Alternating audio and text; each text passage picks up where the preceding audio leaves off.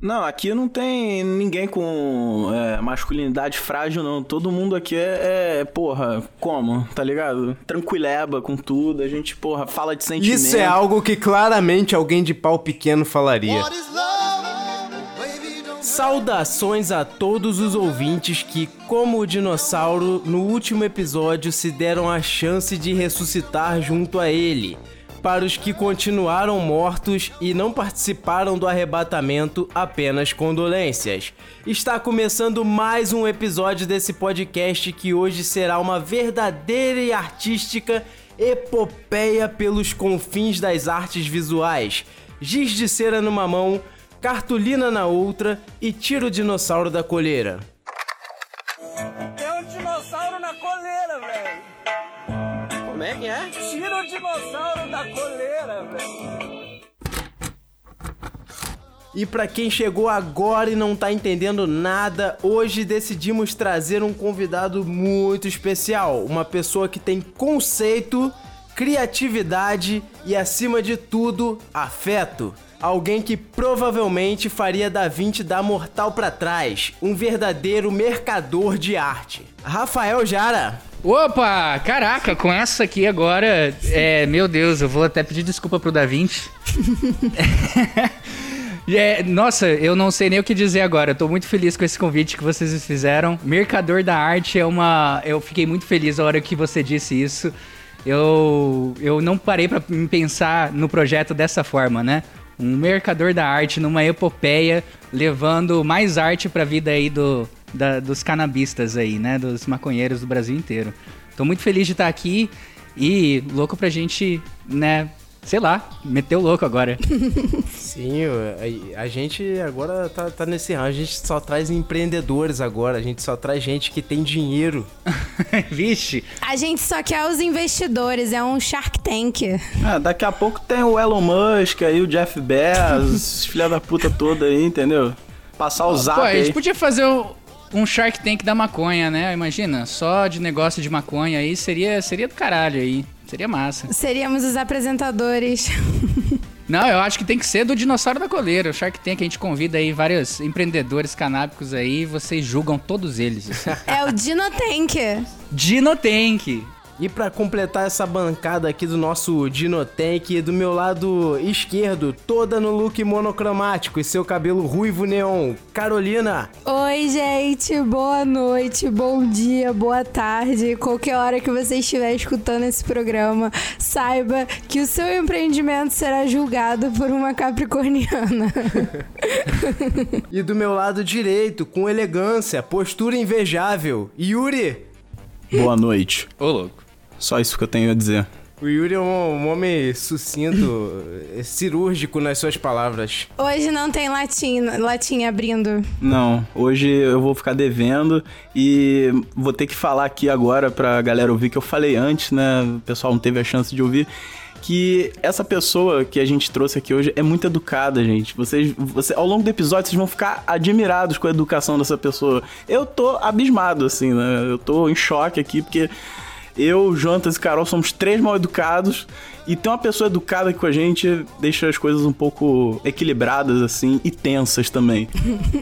Um adendo que eu sou professora, eu sou mal educada, mas eu, eu sou educada em sala de aula, tá, gente? Pelo amor de Deus, eu tô fazendo pedagogia. Esses são os nossos educadores aí, ó.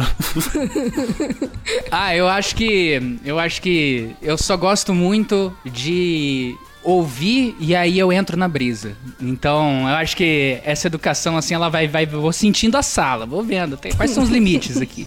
E aí vamos ver qual que é os limites e vamos, vamos, vamos extrapolar eles, né? Um pouquinho. O Rafa tem muita cara daquele maluco que faz vídeo no, no Instagram que eu fico compartilhando o tempo todo, que fica imitando o professor. É assim. Que ele faz uns, uns reels imitando o professor. O Rafael parece todos. O professor, Todos os professores. o professor que pede licença e pede algum objeto emprestado, sabe? Licença, professor. Oi, tudo bom? Me empresta um marcador que lá na sala tá sem. Tudo bom com você? Essa vibe. Ah, é, é, Essa vibe eu, eu acabo tendo naturalmente mesmo, não tem jeito. Mas é isso. E, e, Rafael, conta pra galera que o que, que você faz na internet. Cara, é, na verdade eu trabalho na internet é, desde que eu comecei a, a trampar. Foi meu, a minha, o meu objetivo sempre foi trabalhar em inovação e tecnologia. Era uma, uma vibe que eu tinha desde que eu entrei na faculdade de administração. E aí eu sempre tentei ir para esse lado. E eu come... e aí eu, eu, entrei nesse mercado e comecei a criar startups, comecei a criar é, é, empresas digitais e isso me levou em vários lugares, né? Me levou, me, me, me, foi, me deixou, me trouxe a oportunidade, por exemplo, de ir até o Canadá. Olha só. Com uma das empresas, né? Com a empresa que estava dando mais certo e eu, eu, que eu dediquei bastante tempo da minha vida.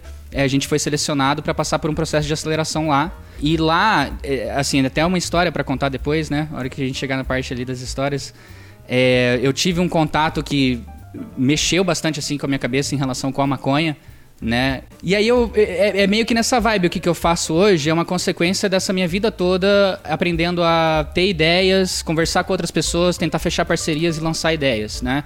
A maior parte dessas ideias não deram certo. Eu tive uma startup que é, deu bastante certo, então que me deu a oportunidade de eu ter essas vivências, né?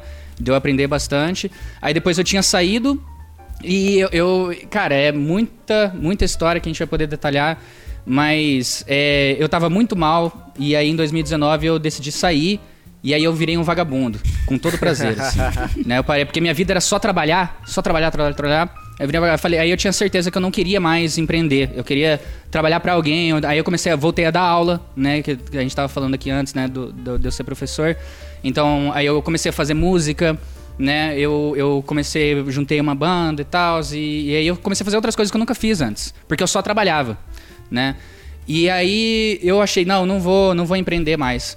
Só que aí, com essa, essas novas pessoas que eu fui conhecendo, né, ao longo dessa, dessa nova vida, depois de eu ter saído do mercado de inovação, eu falei, cara, não vou, não, não acho que não é para mim e tal. Eu trompei com essa ideia, né, junto com o, esses amigos que eu comecei a fazer nessa minha era que eu parei, que eu, que eu parei de trabalhar, fui fazer outras coisas. E esse amigo, numa rodinha de maconha, teve uma ideia. A gente, né, teve, teve, foi conversando. E ela só virou mais uma das ideias que eu testei e depois ganhou um corpo bem legal. E aí agora ela é meu projeto principal, que é a Sativart. Então, o que, que, que, eu faço hoje na internet? Hoje a gente tem uma comunidade de artistas é, que levam itens colecionáveis do mundo canábico para headshops de todo o Brasil. Então hoje a gente já tem mais de 40 lojas espalhadas aí pelo Brasil que compram é, uns kits de bolso que a gente faz. Então, o que, que é o kit de bolso? Ele é uma. Não vai ter como o ouvinte ver isso aqui, mas eu vou falando enquanto eu vou mostrando para vocês, né? Que vocês podem até me ajudar também a descrever.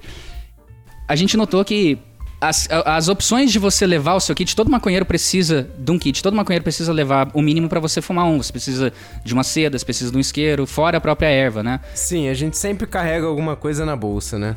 Exatamente. A gente notou que tinha um buraco muito grande aí, porque só tinha um kit próprio para isso. Quem tem grana para pagar 100 reais, 130, 170, tem uns que são absurdamente caros, mas não tinha um, não tinha um pra, pra gente, sabe? Tipo, a galera usa caixinha de óculos ou então joga na mochila, né, na bolsa, tal. Então o que, que a gente viu? A gente viu que tinha um buraco lá. A gente falou, cara, se a gente conseguir fazer esse produto de uma forma que ele chega num preço legal, um kit básico para a pessoa fumar um. E que ele seja legal, seja colecionável, que apoie artistas, eu acho que a galera vai querer. Aí a gente lançou isso e juntou as duas coisas. A gente juntou uma comunidade de artistas, ou seja, a galera que vai fazendo essas artes por aqui, com esse produto que tá nesse buraco ali, né? Hoje em dia você encontra um kit Sativart básico, carregado com uma seda, uma piteira, né? Um isqueiro até, na faixa dos 30, 35 reais nas lojas por aí.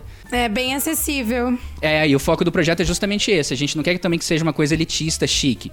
É uma parada artística para levar a arte para o mundo canábico. Então essa é a nossa nossa quest, digamos assim, né? Nosso objetivo é pegar o trabalho de artistas brasileiros e colocar no mundo inteiro para rodar nas casas de maconheiros aí do mundo inteiro. Essa é a nossa nossa pegada. E é uma coisa que dá para colecionar, né? Inclusive, o, tem artistas que estão lançando as próprias coleções também. Então, você pode colecionar os livretos, né? Que a gente já tem 24 opções de livretos que já estão em circulação aí pelas lojas, né? Na verdade, 16, a gente vai lançar mais 8 agora e vai completar 24. Bem diverso. Tá bem diverso e, e a nossa, a nossa, nosso objetivo é justamente trazer mais artistas e lançar mais artes. E aí, os próprios artistas que já estão com a gente desde o começo por exemplo, tem um lá que é o Chan. É, é, um, é um brasileiro que é filho de gringos aqui no Brasil. Eles né, né nasceu aqui, só que uma família de biólogos. O cara morou a vida toda no Pantanal. É, e ele é um artista que só desenha bicho. Só desenha animal. Então ele tá lançando uma coleção da fauna é, pantaneira, por exemplo. Porra, muito foda. E aí ele lançou, um, ele lançou um- um- uma cobrinha lá, o Aslomboia, e agora ele tá lançando, tá em pré-venda, um peixinho lá, que é o Mato Grosso. Então você vai colecionando a fauna do Pantanal, e depois você vai lançar uma outra fauna, né? E aí você vai montando essas coleções também. Muito maneiro, muito legal. Então siga lá, gente, o Sativarte, lá no Instagram. É. E cada arte é uma, é uma parada única, né? Então, caso, cada livretinho que você adquire, você só vai ter aquilo uma vez na vida, porque depois você não vai ter mais. É, e tipo assim, é, quem, quem não seguir vai receber uma carta de intimação, só isso. No correio. Só isso. É isso, aí eu acho que é outro convite, além da galera, né, de seguir, é o convite pros próprios artistas. Quem tá ouvindo aí é maconheiro, ou então nem é maconheiro, né? Que é, eu não sei qual que é a porcentagem da audiência que não é maconheiro que tá ouvindo aqui. Mas pode ter, né? Olha, tem bastante. Tem bastante. Tem bastante? Ah, O nosso Muito, editor, hein? né? O nosso editor não é maconheiro. Olha aí. Ele não é maconheiro e ele ouvia isso aqui, cara. Olha aí, que foda. Então, tendo artistas aí, fica o convite. Se você quiser levar o seu trampo, né, pra headshops aí do Brasil, é, ent- cola lá com a gente. A gente tá sempre recebendo novos artistas. Segue lá na- no Instagram e se inscreve lá como artista. Que a nossa, nosso objetivo é esse. A gente não vai descansar até levar esse trabalho dos artistas. Eu quero o artista ganhando em dólar, tá ligado? É isso que eu quero. Quero, quero é, artista brasileiro ganhando em dólar. Muito No foda. mercado canábico. Vai ter do dinossauro também, vai ter do prensado. Calma, estou trabalhando. Eu só vivo Tem trabalhando. novidades por aí. Hoje a gente vai jogar um jogo, hein? Vocês estão preparados para ir pro jogo? Estou. Está, está preparado, Yuri, pra ser a equipe do dinossauro? Eu sempre tô preparado. Equipe do dinossauro não, é cada um por si e Deus que por isso? ninguém. Que isso? É. Free for all. Aqui agora é o, é o Round 6. Meu Deus. Ai, não vamos confiar em ninguém, então. Boa noite. Boa noite. China desenvolve sol artificial à base de maconha. O dispositivo forneceria energia para o planeta inteiro. Lula viaja até o túmulo de Stalin e envia carta a gabinete de Bolsonaro diretamente de Moscou. Esta que dizia: Tá fudido, meu chapa. O presidente, ao ser questionado por jornalistas, ficou nervoso e mudou de assunto. Pô, mas, mas- mas todo dia os caras ficam mandando essa pergunta, porra. Todo dia. E a legalização? Sai quando? Cadê a maconha? Porra, os caras não me deixam em paz. Eu não tenho um minuto de paz. Equipe de cientistas da USP, após décadas de estudo, revelam em rede nacional: Deus existe e não tá nem aí. Essas e mais notícias hoje no Dinossauro na Coleira.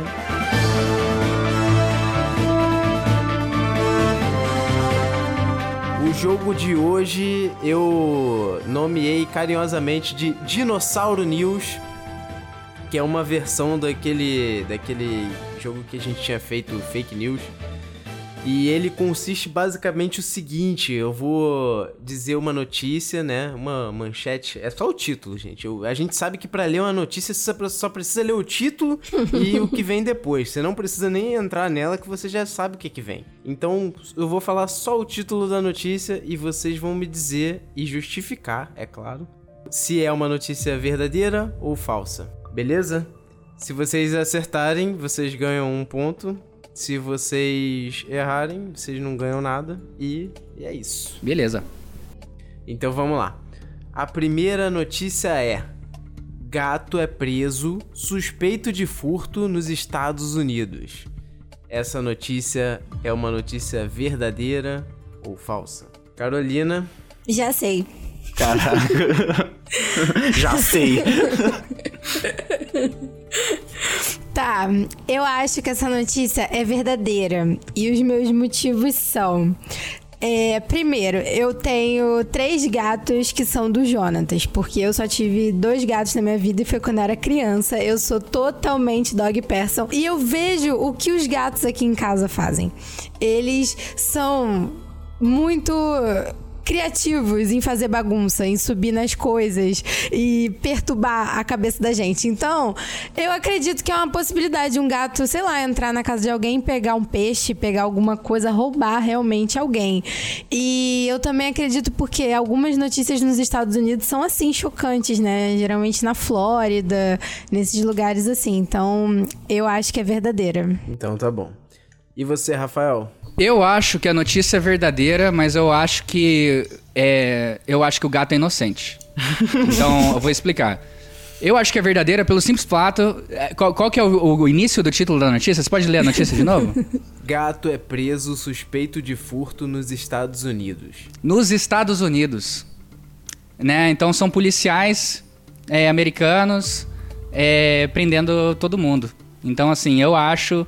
Eu acho que pelo. Eu não acho que o gato tenha cometido crime, mas eu acho que por serem policiais americanos eles prenderam. Então eu acho que é fake news, sim. Só que eu acho que a notícia saiu mesmo. E eu acho que o gato tá sendo injustiçado. Caraca, é- é- é- ele exerceu uma metalinguagem aqui, né? Ele não só discutiu se é verdadeiro ou falso, como ele entrou assim pra, em defesa do gato, tá ligado? Tá parecendo aquele meme do TikTok, é, dos parênteses.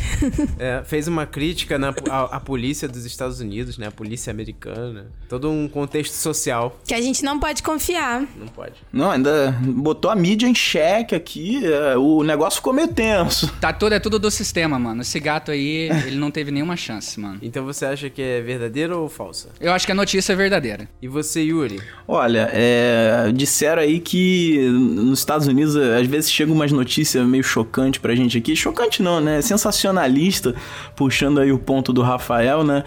Porque, assim, a gente sabe como é que a mídia é. Então, assim, aí, assim, vamos lá. Eu acho que é verdadeiro pelo fato de que os Estados Unidos têm a maior população carcerária do mundo. Então, assim, porra, pros caras começar a prender bicho, tá ligado? Porque pra eles é tudo isso mesmo, é prender e prender e. enfim. Sim, os caras prendem criança, pô. É, os Não caras vai prender prendem criança, vai- não vai prender bicho. verdade. E esse gato, será que não era imigrante, esse gato? É, tem isso. A gente não sabe se ele era Tem latino. isso, tem essa camada ainda também que a gente tem que considerar. Verdade. Eu tô pensando agora se tem gato que sobe nos muros que separam o México. se os caras estão fazendo ronda e tem um gato. Anda, anda na muralha da China. O que, que eles fazem quando um gato atravessa a fronteira, será, mano? será que eles mandam o gato de volta? Sei lá. O melhor é que os três falaram que é verdadeiro, mas, tipo assim, com motivos completamente diferentes. Pra você ver o absurdo que é essa notícia. ninguém nem duvidou da existência dela. Então ninguém duvidou da veracidade da notícia. Todo mundo só duvidou dos motivos por trás. Então é verdadeiro pra você, Yuri. Sim. Ok, então. Pessoal, essa notícia é uma notícia verdadeira.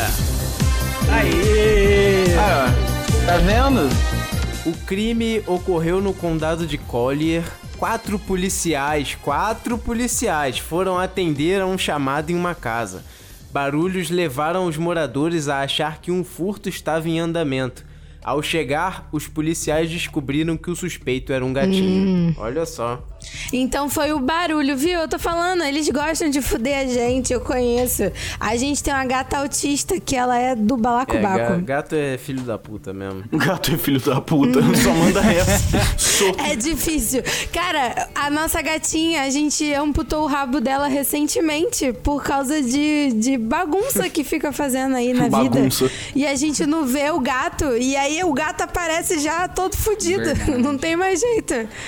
Difícil. Mas vamos lá, vamos pra segunda notícia. Vacina contra Covid-19 é vendida por camelôs no Rio de Janeiro. Ah, não. Ah, não. Porra, essa aí eu tenho gosto de responder, mas vai aí, Carol, vai aí. Essa notícia é uma notícia verdadeira ou falsa? Carolina? Olha, eu quero muito ganhar. Então, eu, eu tô pensando aqui.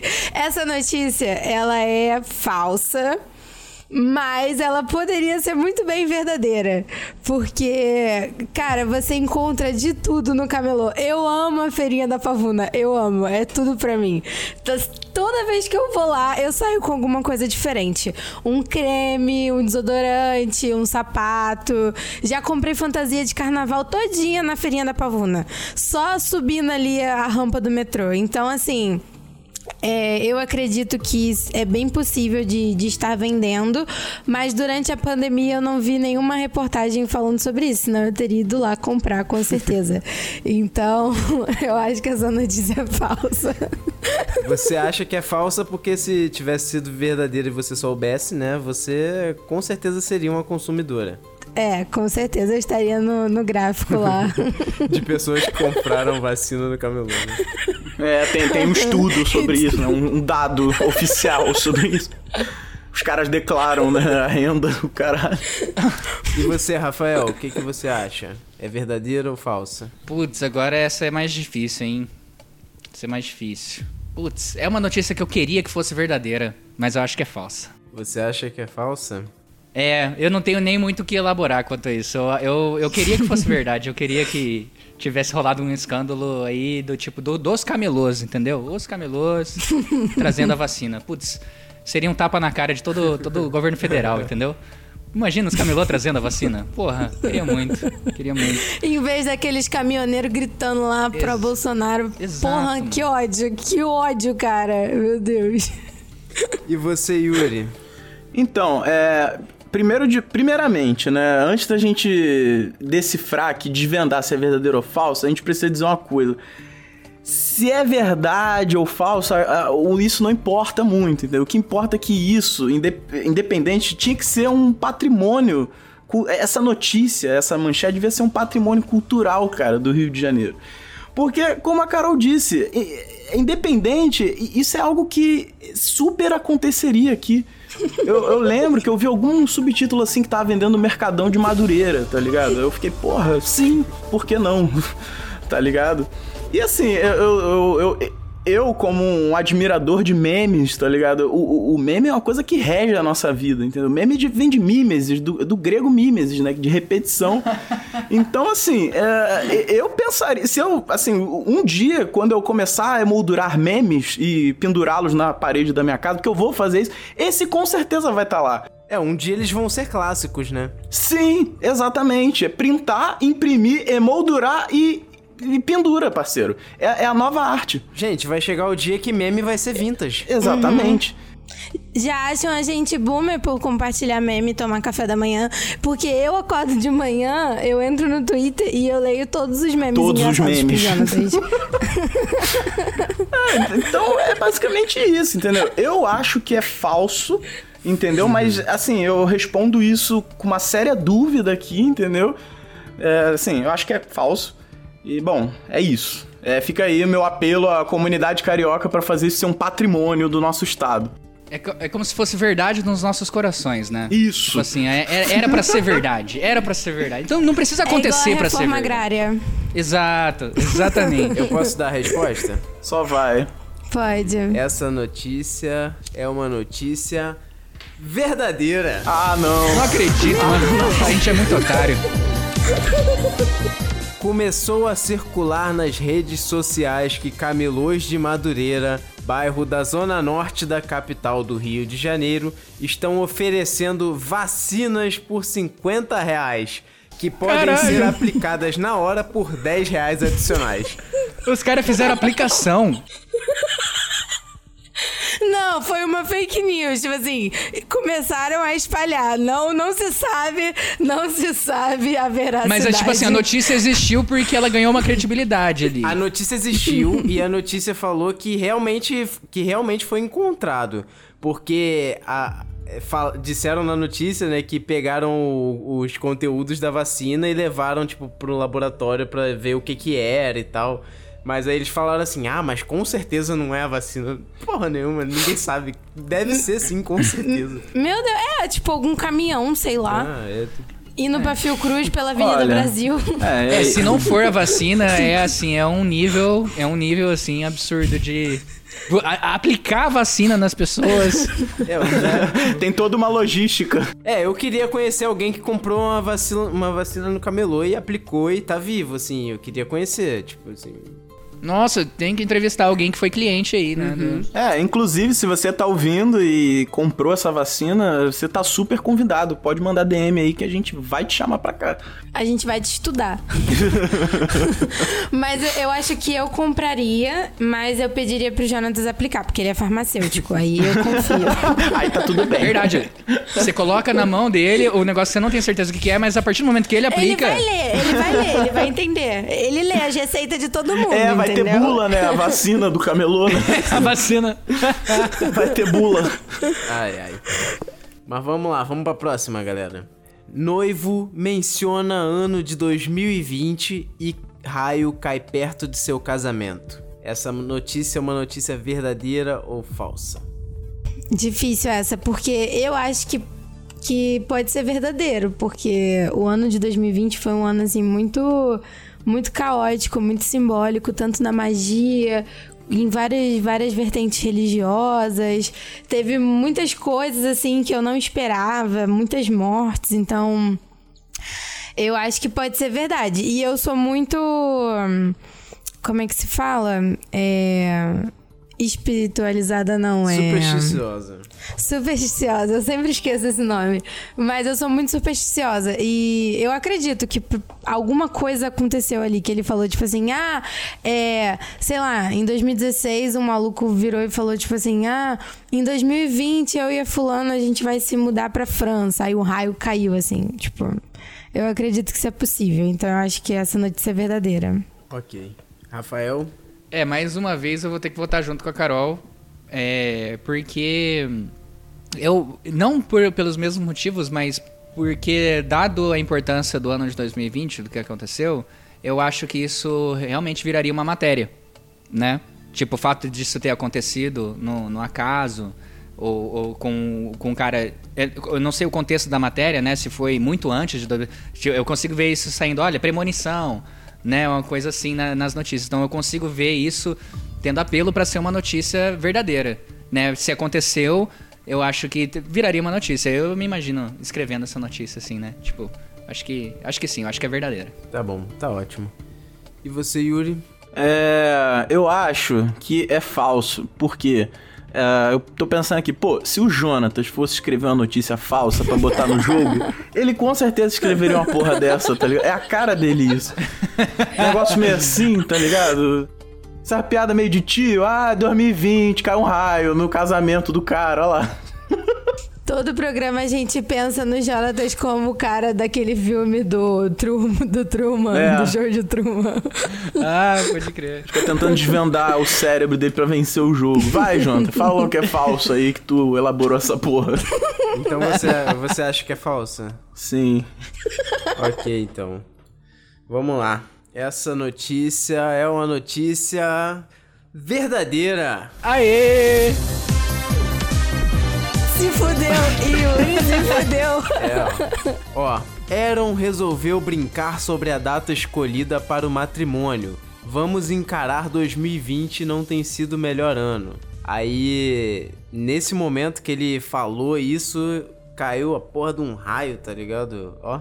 Seria apenas uma piadinha normal nesse tipo de celebração, mas em seguida veio um evento assombroso, um raio acompanhado de um forte estrondo a poucos quilômetros dali deram um susto nos convidados. Filme de terror. É isso.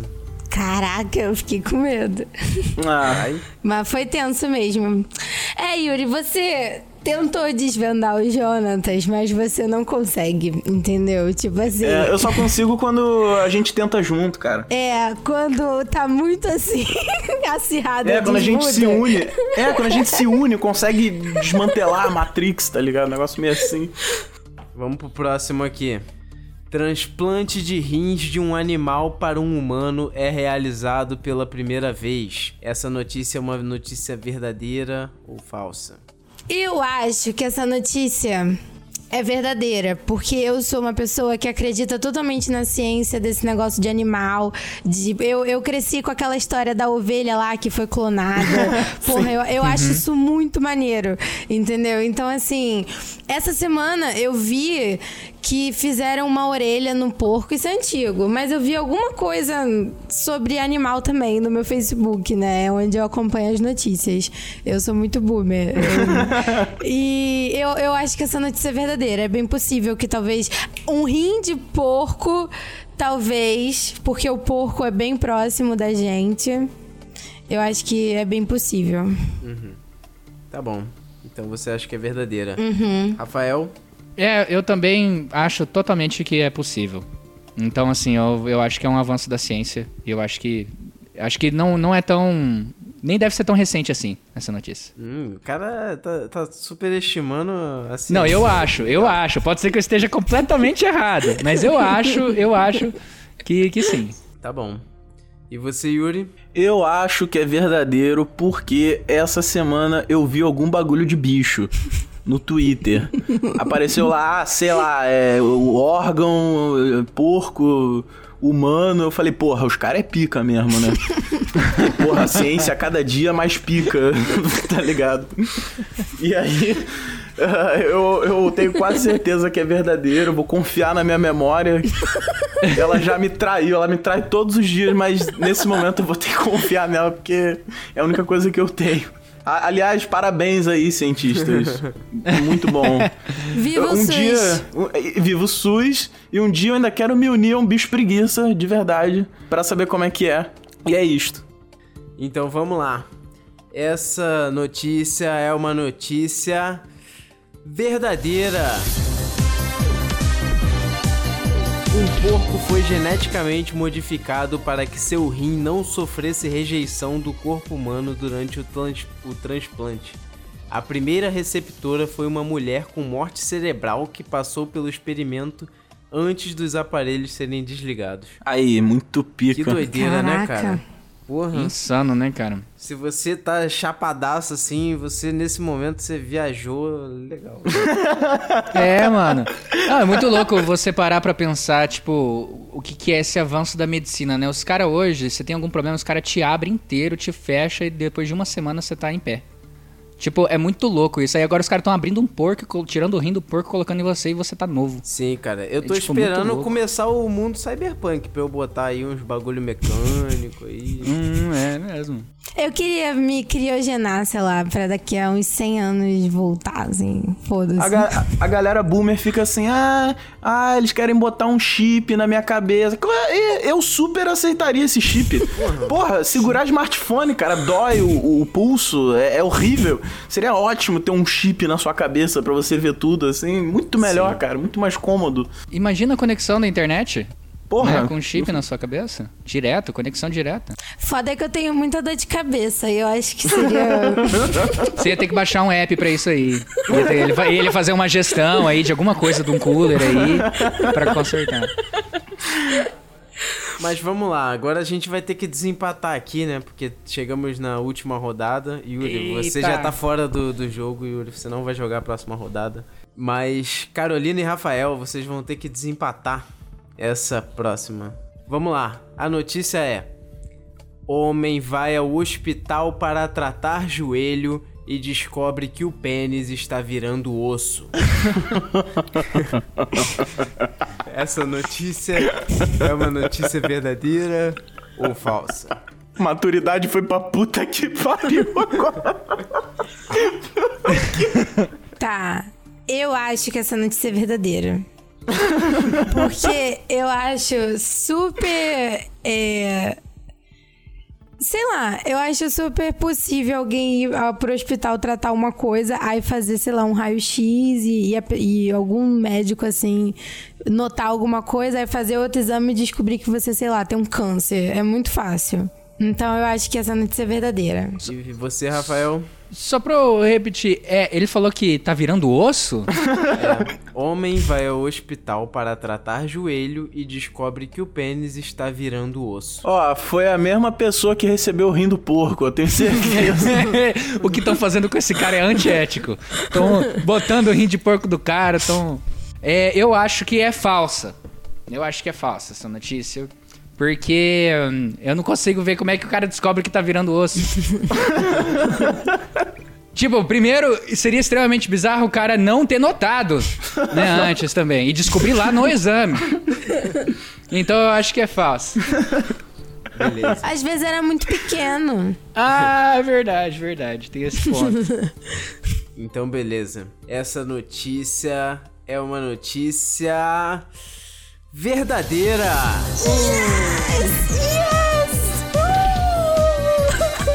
Pô, a gente só teve notícia verdadeira aqui hoje. Eu falei que eu ia ganhar. É tudo verdade, não é fake news. É tipo, é news. É Eu vou ser news. sincero pra vocês, eu fiquei com preguiça de criar uma notícia. Aí eu só peguei da internet e li. Todas as notícias. Eu sou uma farsa. Mas tá bom, cara. Pelo menos você quebrou a lógica aí, ó. Hoje É. ele surpreendeu a gente, ó. É, a gente nunca vai desvendar a cabeça do Jonatas como funciona. É. Esse cara aí, ele quebrou a Matrix hoje.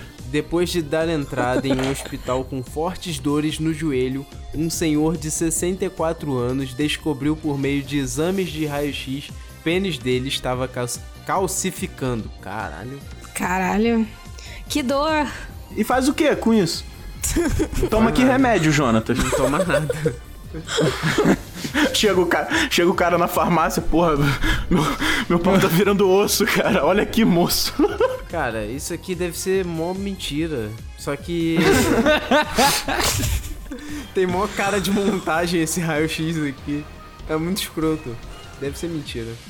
Então é isso, Carolina. Você foi a vencedora do Dinossauro News. Eu acho que esse é o nome do jogo. É, esse é o nome do jogo. Você foi a vencedora do Dinossauro News. Você agora tem o direito de pedir uma música.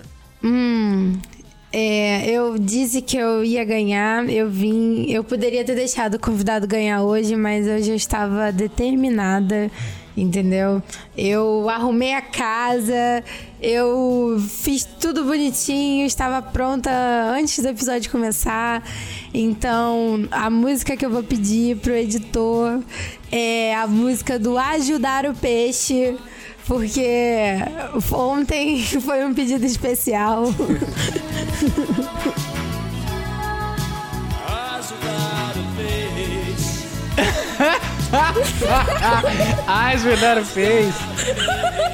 Ajudar o peixe. Muito bom. Caraca, eu nunca tinha pensado dessa forma. Eu, fora, aprendendo coisas novas. Cultura, cultura. Eu só ouço essa música assim, eu não consigo. Eu não Ajudar o consigo. peixe, cara. Não dá pra ouvir essa música de outra forma, né? Ai. O Yuri ficou chateado porque tá zoando É. o Billy Idol. Pô, aí, ó, eu ouço essa música há anos, só agora fudeu, né? Vocês estragaram a música. Acho que eles melhoraram. Eles, eles deram uma outra experiência pra música aí. Que ódio, cara. E aí, Yuri, como é que a galera faz pra participar do nosso quadro de histórias? Explica aí pra gente. Então, pessoal, o quadro de histórias é aquele momento aqui do programa que a gente mais brilha, né? Aquele momento que todos esperam. Tipo a galera, né, que assiste Bom Dia e Companhia, espera pelo desenho, que é a parte mais legal, né? Só que aí que tá, né? Pro negócio. Aqui é um trabalho conjunto, é, é a gente com vocês. Então, pro negócio funcionar, a gente precisa que vocês enviem histórias pra gente. Ah, como a gente ainda tá ressuscitando o dinossauro, né? Dando aquela bombeada ali, a gente vai pedir tema livre, nada muito específico. Então, qualquer história aí que você tenha, não necessariamente engraçada, até porque eu sei que aqui vocês ouvindo a gente, vocês riem muito, é muito engraçado, hahaha. Nossa, o Jonatas é muito engraçado, né? E, e aí, porra. É, assim, mas a gente, nós somos seres humanos, a gente gosta de se emocionar também, né? Assim, é, de, de viver aventuras afetivas, assim. Então, vocês podem mandar histórias de qualquer cunho, tema livre, qualquer sentimento aí, uh, pra gente poder ler e não só ler, né, e julgar também, que é a parte mais importante. Eu acho maravilhoso julgar todos vocês, colocar na berlinda mesmo, atribuir adjetivos sem conhecê-los. Mandem as histórias pro saque do dinossauro, arroba gmail.com saque do dinossauro, arroba gmail.com Vai lá, escreve a história rapidinho, manda pra gente que a gente tá com muita saudade disso. E é basicamente isso. Fiquem bem. Sim, ma- manda, manda porque eu sou necessitado de fofoca. Fofoca é, É. o meu vício, é a minha dependência, entendeu? Eu paro no ônibus, eu não consigo ficar atrás de, de alguém sem ficar olhando o que, que ela tá conversando no celular. O Jonatas é muito fofoqueiro, cara. Dá raiva. Então eu gosto de saber da vida dos outros, então manda histórias, porque eu quero saber da sua vida. Olha, gente, eu quero ajudar vocês. Então, se vocês quiserem compartilhar alguma coisa, quiserem um conselho, estamos também abertos a, a vocês conversarem com a gente. Por carta, por e-mail, É. tá tudo bem, tá, quiser gente? mandar uma carta aí por, eh, pelos correios, já aproveita que os correios vai ser, vai, vai ser batizado, né? Então corre aí. Isso. É, mano, É, ano que mano. vem vai ser 20 reais pra mandar uma carta. Exatamente, então é isso. Ah, e assim, é, é, se puder botar um selo, uma graminha ali de um, entendeu? Um negocinho. Eu incitando os outros ao tráfico. Mas tá bom. Incentivando o empreendedorismo, olha aí. Pode botar uma graminha de tempero, de coentro, de orégano. É, eu não falei grama de quê, não especifiquei. Pode ser de camomila, de café. Alô, Polícia Federal. É, grão de, grão de bico, por que não? Mas é isso, então mandem histórias. E você, Rafael, você tinha falado que você tinha ido pro Canadá, viveu várias loucuras lá, eu fiquei curioso agora. Cara, tem uma. Eu, eu acho que é um momento marcante, assim, da minha vida. Que eu, eu. Foi uma oportunidade que eu tive, né? E que eu me, me formou, assim, pro que eu tô fazendo hoje, pro que eu, pro que eu quero fazer pro resto da minha vida, assim. É, e se resume ao primeiro baseado que eu fumei no Canadá. Essa que é a história. Que foi no primeiro dia que eu cheguei lá, da primeira vez, tudo, assim. Nessa época era, era outro Brasil, era outra época, parece. Só esse ano parece que já se passaram cinco anos, né? Mas lá atrás, ainda, lá em 2016, era, era outra. Era um Brasil que existia Ciências Sem Fronteiras, né? Era, era outra realidade, assim. A minha prima, ela tinha, ela tinha sido contemplada pelo Ciências Sem Fron- Sem Fronteiras e estava fazendo faculdade de medicina dela lá no Canadá. Ela, ela, ela, tinha passado pela Universidade Federal aqui, conseguiu fazer projeto lá e, e foi aprovada e estava lá. E aí, é, tinha- ela tinha ficado um tempão lá. E surgiu a oportunidade entre os primos, a galera se juntou e os, os tios e tal, para viabilizar de levar os primos até lá. Né, vivenciar essa experiência, assim, tipo, todo mundo. É, A, gente se organizou assim, vamos dar um jeito da gente conseguir ir até lá. Então não tinha sido a trabalho nem nada, era, era para ir visitar essa nossa prima, é, que estava lá no Canadá já fazia um tempo, e, enfim, longe da família, muito tempo, né? é, acho que tinha, já era um ano e meio já que ela estava lá, e a gente falou, pô, a nossa prima tá lá, desculpa perfeita pra gente gastar toda a grana que a gente já juntou, assim, para poder fazer isso, uma coisa de uma vez só. Então esse era o contexto dessa viagem, né? Nessa época eu já estava trabalhando com inovação e tecnologia, já fazia é, um tempinho já. Depois que eu saí da faculdade, eu fiquei tentando emplacar um negócio. E eu não, não dando certo, assim, eu tava tentando e não tava encontrando. Um, e eu já tava muito frustrado porque eu tava trabalhando bastante e não tava encontrando algum negócio que tava dando certo. E aí até que um em 2015 é, engatou bem legal, começou a crescer, é, a gente começou a ter usuários no mundo inteiro. E aí, nessa época dessa viagem do Canadá, já fazia um ano que eu tava com essa startup que tava dando certo, né? Então, assim, pensa, eu tava num ritmo, assim, e, e o jeito que a minha... A minha brisa com o trabalho naquela época, ela era uma brisa muito errada. Ela era uma brisa muito... Eu, eu, eu amadureci muito desde então, né? Depois que eu voltei, fazer terapia, várias coisas. Mas era... Era muito... O meu propósito de vida era em relação àquilo, sabe? Eu não tinha. Então, por mais que eu, eu pudesse até ter orgulho das coisas que eu tava conquistando e tal, não, eu não tinha outra vida. Era, era, era todo o meu convívio social virou em torno daquilo, sabe? E, e- e eu, eu não fumava maconha nem nada nessa época. A sua vida era 24 horas do seu trabalho, né? É, é, era uma época que eu acordava às 8 da manhã, é, porque eu já eu tinha dormido às 4. Então eu, eu, eu trabalhava das 8 da manhã às 4 da manhã. Tipo assim, era uma coisa insana. Parava pra comer uns tempinhos ali. E assim, não. Nossa, nossa, é, é- é- vai longe. Mas esse era o ritmo que eu tava, né? Me fazendo mal, me desrespeitando e não, isso não me ajudava em nada. É, e nesse contexto eu consegui um tempo para respirar nisso, né? Falando, olha, vai rolar isso, vai ser a oportunidade que eu tenho, né, de ir para lá. E então eu vou. E aí eu tirei umas férias. Então foi um tempo, nesse tempo que eu fiquei lá, essas quatro semanas que eu passei lá, a ideia era eu não pensar em trabalho, não fazer nada disso, né? Uhum. E aí, aí foi nesse contexto que eu pisei lá. Então, a hora que eu cheguei, é, primeiro que, beleza, não era para pensar em trabalho, mas ao mesmo tempo tinha alguns usuários do nosso site na época que estavam no Canadá, que eu, eu tava indo lá. Então eu aproveitei a viagem para levar uns presentinhos para eles. Tem esse detalhe aqui da história também.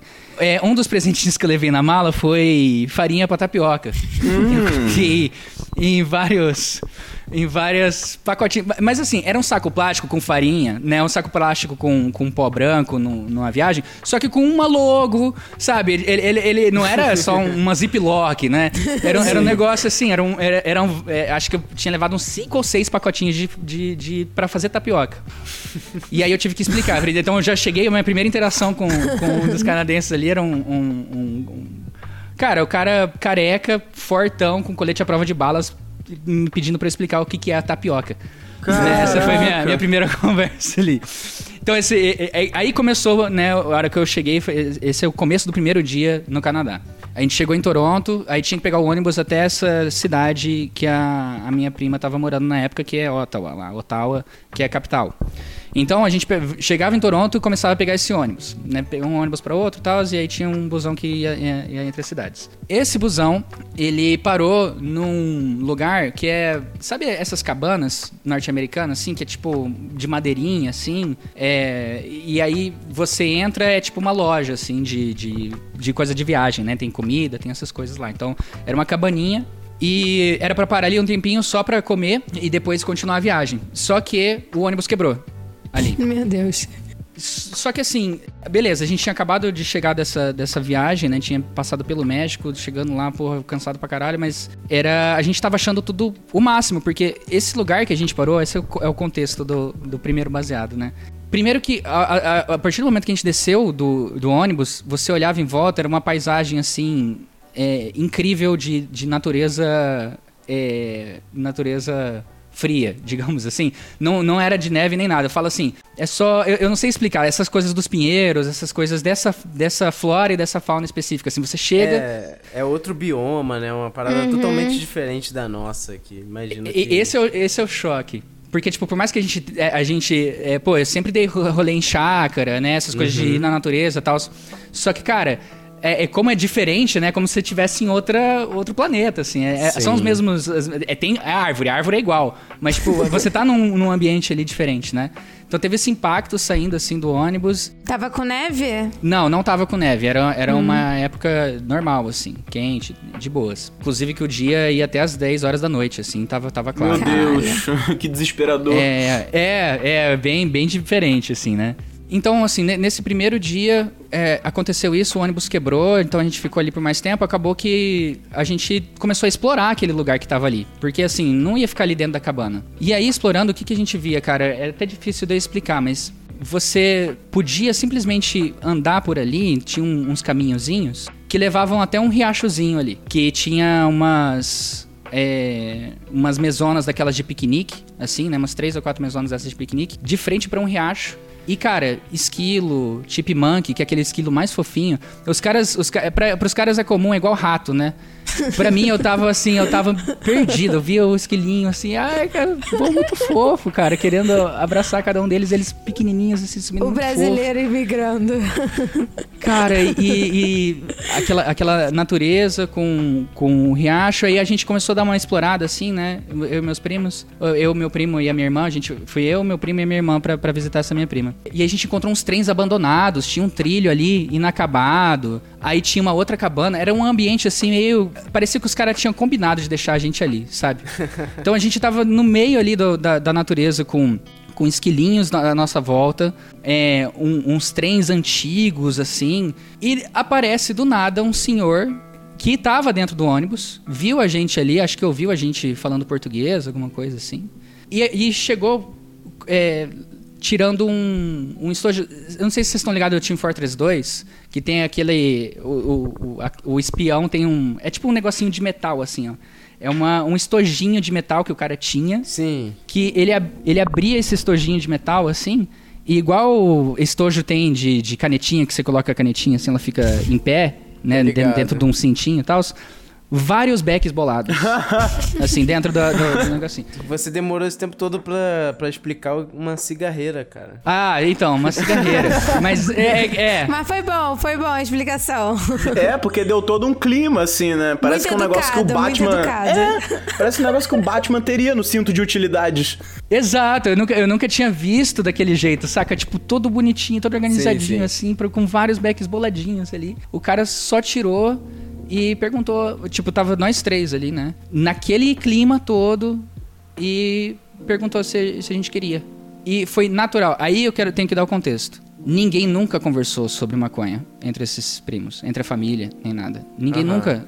É, pe- pensa assim, no primeiro dia que você chega no Canadá, é, era em 2016, não era legalizado no Canadá, tinha o uso medicinal, mas não era, não era aberto, foi só em 2018 que abriu. Aí, no primeiro dia, a gente cai nesse lugar paradisíaco, assim, e no momento que o cara oferece, esses três primos que, que maconha nunca foi assunto de nada, ninguém nunca. A gente passa a vida toda com essas pessoas, sacou? Ninguém nunca conversou sobre isso. Naturalmente, todo mundo só pegou, passou, foi. Ninguém, tipo assim, falou sim, claro. E, e- e a gente começou. Porque era certo, sabe? A sensação era, a gente olhava tudo aquilo acontecendo em volta, a- os esquilinhos, parecia que era um filme da Disney falando assim, fuma maconha. Essa, essa é a, a- parecia que o certo era isso, tinha que acontecer perfeito, aquilo, né? tinha que quebrar o ônibus, tinha que a gente tá aqui, ali no meio do mato ali, com, aquele, com aqueles esquilinhos, com aquela coisa toda da Disney, tinha que chegar esse cara aleatório, um carequinha assim, com uma barbicha, e começar a oferecer para começar a conversar sobre a gente, sobre a preocupação que ele tinha com o que estava acontecendo no Brasil, porque era a época do impeachment da Dilma, do golpe, de todo o rolê lá. E aí a gente começou a conversar sobre isso e conversar, e, e, enfim. Foi o primeiro baseado que a gente fumou junto, entre a família, é, e que a gente descobriu ali, né, entre os primos, que a gente. que tava certo ali, sabe? Não, ninguém julgou ninguém, não, não- nem foi assunto. Isso não foi Legalize, assunto. todo mundo legalize. Sim. Mas o cara era canadense? O cara era canadense. Hum. Nossa, que doideira, cara. Que contexto único, né? Assim, eu, eu, eu realmente fiquei imerso aqui na, no- na- nas- nos elementos da história. Tipo, cara. O, o- mas o que me pegou foi a, a cigarreira, cara. O negócio meio equipamento, assim, né? Tipo, eu, eu teria uma porra dessa, E ele foda-se. querendo saber sobre política. Será que ele era um espião? Começa a desconfiar, né? Mas muito. Cara, eu, eu achei perfeito, porque você descrevendo o local, né? Eu já fiquei assim, meu Deus, eu super queria um fumar um baseadinho aí nesse lugar. Porque um dos meus hobbies é ir pro meio do mato e ficar brisando, fumando um baseado sozinho, tá ligado? É muito bom. Então, tudo que, tudo que é legal assim de natureza é, é, é clichê. Eu gosto desse clichê do maconheiro na natureza. Eu sou o maconheiro da natureza, tá ligado? Mas eu acho que a maconha, ela é muito pra ser usada na natureza, sabe? Tipo, não tem como. Você se sente muito bem, muito conectado ali, respirando, mentalizando coisas positivas. Sim, cara, é, é, é totalmente. é- eu não sei, é certo, sabe? Simplesmente é, é, é uma combinação correta, assim, a natureza e o Beck. É, Eu tô, eu, eu tô é, abismado aqui ainda, né, porra? Eu tô tentando imaginar o cara como é que era. Ele chegou do nada. Cara, não, Agora então. eu tô ficando com medo. Eu, eu acho que chegou ele, do nada. ele já ele já tava curioso pra trocar ideia com a gente, acho que no ônibus, né? Macoeiro se reconhece, né? É, eu acho que sim, né? Mas é, é isso que é mágico também, porque ninguém. Foi uma coisa assim, não foi conversado entre. entre é- é- acho que esse é um, é um grande choque também, né? Simplesmente naturalmente aconteceu e a gente se entregou. E é uma coisa que fica marcada, assim, pra mim. É, é- eu acho que a partir daí, porque eu me considero um maconheiro depois que eu voltei de lá. Né? Tipo, eu, eu acho que isso, essa, essa vivência foi um choque, assim, que eu tava pensando. Porque eu, eu dei pra vocês todo o contexto da, do lance do trabalho, esses negócios. Porque quando eu voltei de lá, eu voltei pra realidade daquele meu trabalho. E aí comparando com, porque esse, essa foi o primeiro dia, né, que eu falei pra vocês. Só que é como se toda essa experiência que eu tive lá, é, como essa foi a primeira impressão, parece que essa, esse filme da Disney aí que eu contei pra vocês foi o que eu fiquei olhando assim por um tempo. E aí quando eu voltei pro Brasil, eu voltei, veio, veio o choque da realidade, né? O mundo real. E, e aí já tava plantado, já era tarde demais, já tava plantada essa sementinha da maconha, assim, na minha cabeça. Porque para mim todo o resto tava errado. O que era certo era aquele momento, assim, sabe? Então para mim eu conto essa história com todos esses detalhes porque aquilo, aquilo me marcou mesmo. Acho que eu, eu, eu é, é, formou o jeito que eu sou hoje, assim. Essa, esse um baseadinho ali passado entre a família no lugar certo, na hora certa, assim. É, e é bacana você falar isso, né? Porque o, é, essa rotina de trabalho, é, ela, ela ingessa tanto a realidade, né? De quem tá vivendo aquilo ali, porque tudo fica tão igual, tudo fica tão maçante, tão é, cristalizado. E aí tu tira um rolé desse, né? Pra, tipo assim, ir pra um lugar completamente é, alheio, assim, né? Que é o Canadá. E, tipo, chegar lá e acontecer uma situação tão específica dessa, né? Tão. É, com, com, elementos tão. Assim, tudo era novo, todos os elementos ali eram novos, né? E acontecer daquela forma ali, essa coisa que o Jonatas é, acabou falando aí, né? Que fumar um baseado na natureza, e a Carol falou também, ah, porque a maconha é pra ser fumada na natureza. E natureza, a gente sabe que pressupõe caos, né? E quando o caos ele dá essa essa convergida assim, é muito gostoso, cara. Eu, eu, eu tô realmente imerso nessa história. É, eu, eu, eu tô felizinho aqui, eu vou até acender o meu baseado Olha aqui. aí. Mas, Rafa, você foi lá pro Canadá e a negócios também? Não, foi de foi para passear. Fui, fui a negócios depois. Então, assim, a gente teve essa oportunidade e aí no, no mesmo ano aconteceu esse o que eu tinha mencionado lá atrás, né? Do, da minha. Então, assim, e é, é, é, eu acho que tem a ver. Então, pensa, eu tava nessa. Eu tive esse choque, assim, nessa realidade que eu nunca. Que nem, é, é, difícil até de expressar. Eu não vivia, cara. O meu trabalho era, era vida.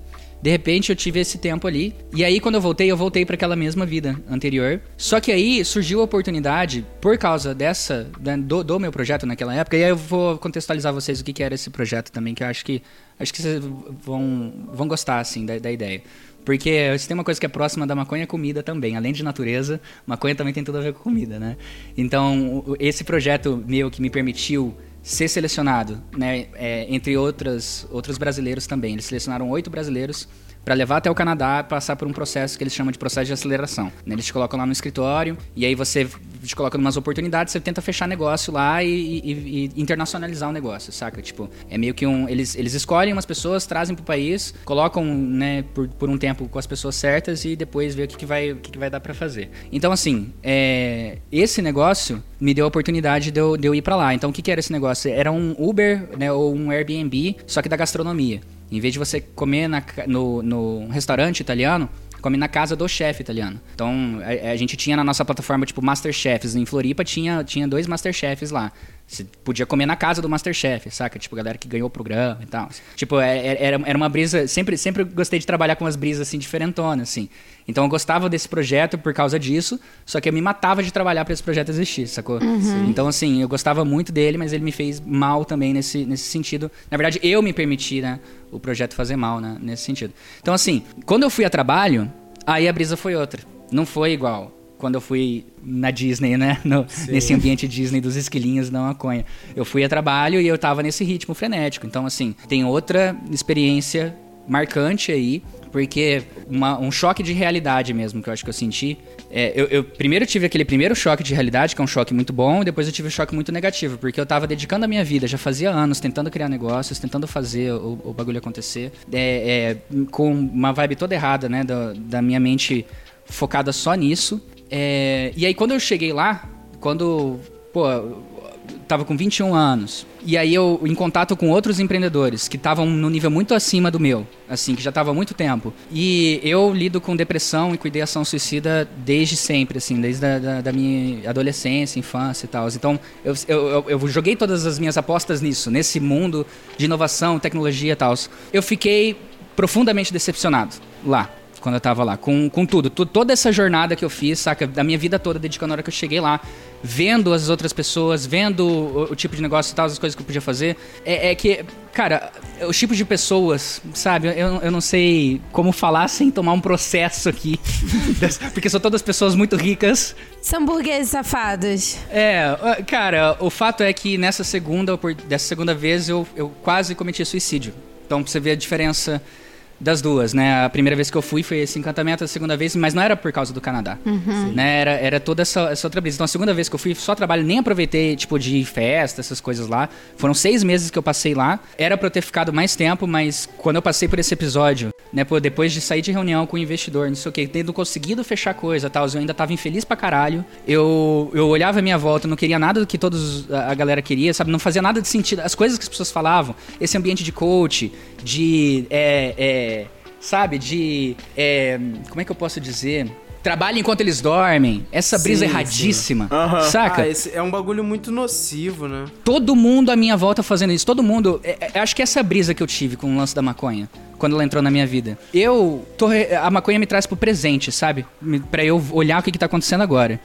A galera dessa, dessa vibe com quem eu tava, todas as pessoas à minha volta, ela era a galera da Ritalina. Não sei se vocês já ouviram falar da Ritalina. Sim. Mas é, a, a Ritalina ela é muito usada em nesse mundo de empreendedorismo startup, porque assim, o cara precisa trabalhar pra caralho, ser produtivo pra caralho, porque o projeto é, é- é infinito.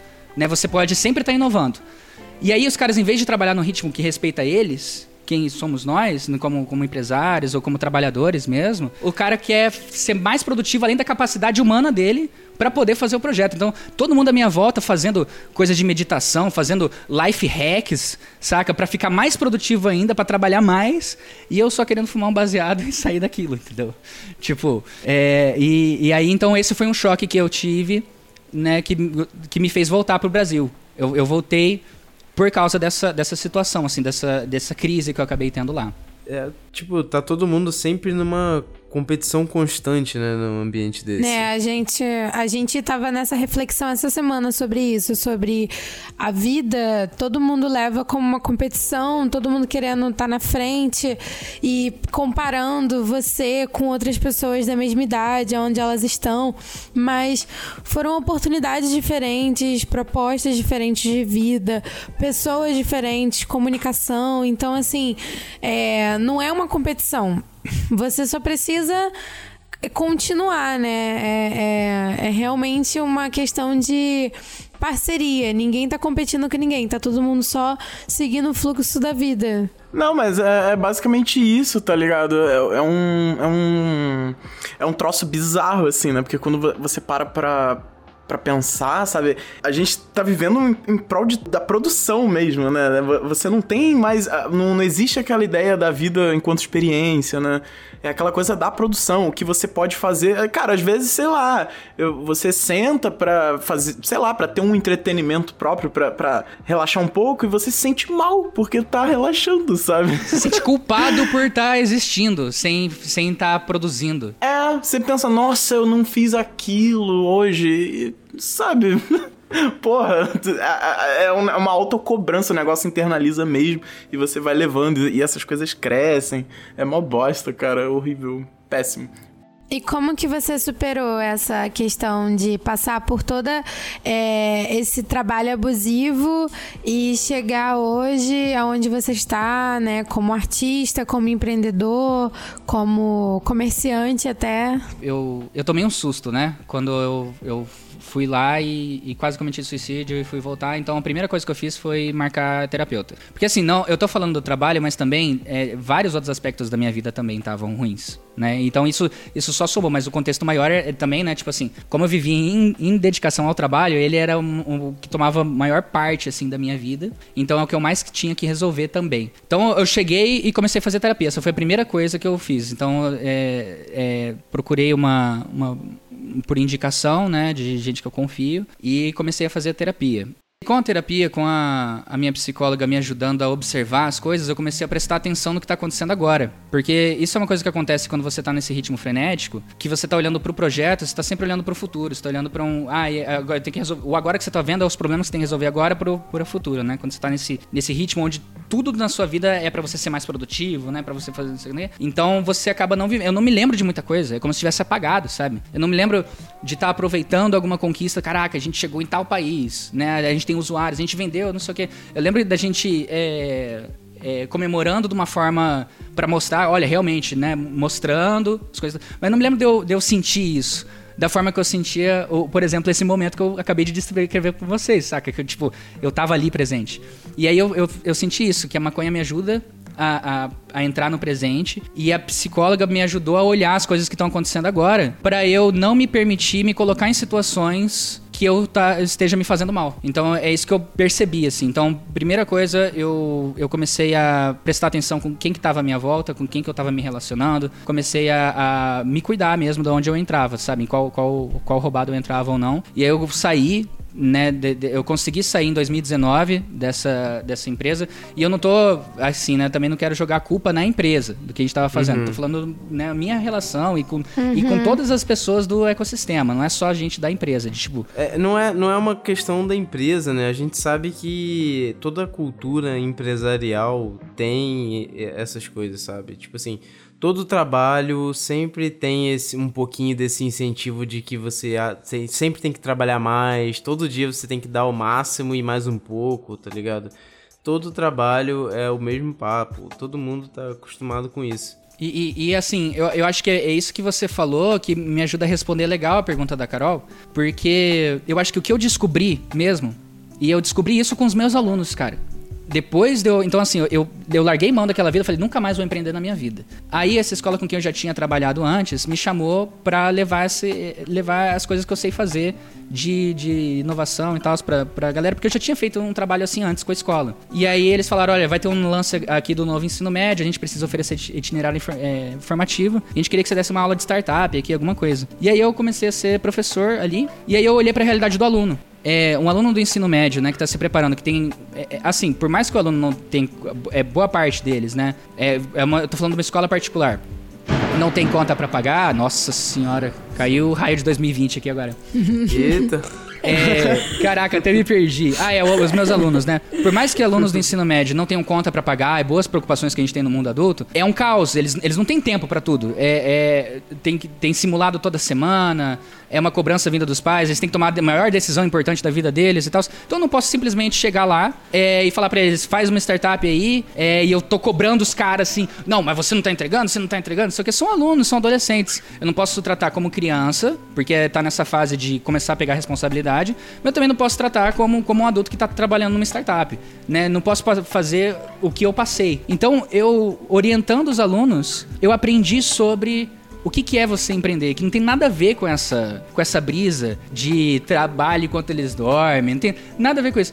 Empreender é simplesmente você, tipo, pegar um tempo do seu dia e dedicar a fazer o projeto acontecer. Vocês estão empreendendo no, no dinossauro aqui. Vocês estão dedicando um tempo no ritmo que vocês conseguem hoje. Com a realidade do salário, com a realidade do que vocês precisam para sobreviver, com a realidade do que vocês conseguem engajar da galera. Vocês adaptam na realidade de vocês. Acho que essa é a diferença que fez eu superar isso, porque hoje eu tô criando um projeto de novo, eu falei que que nunca mais ia empreender. Mas aí, pô, agora eu tô com a Sativart e tal. Mas qual que é a grande diferença? Eu tô me respeitando como ser humano. Em primeiro lugar, eu, eu tô fazendo no meu ritmo. Eu, eu não preciso, saca?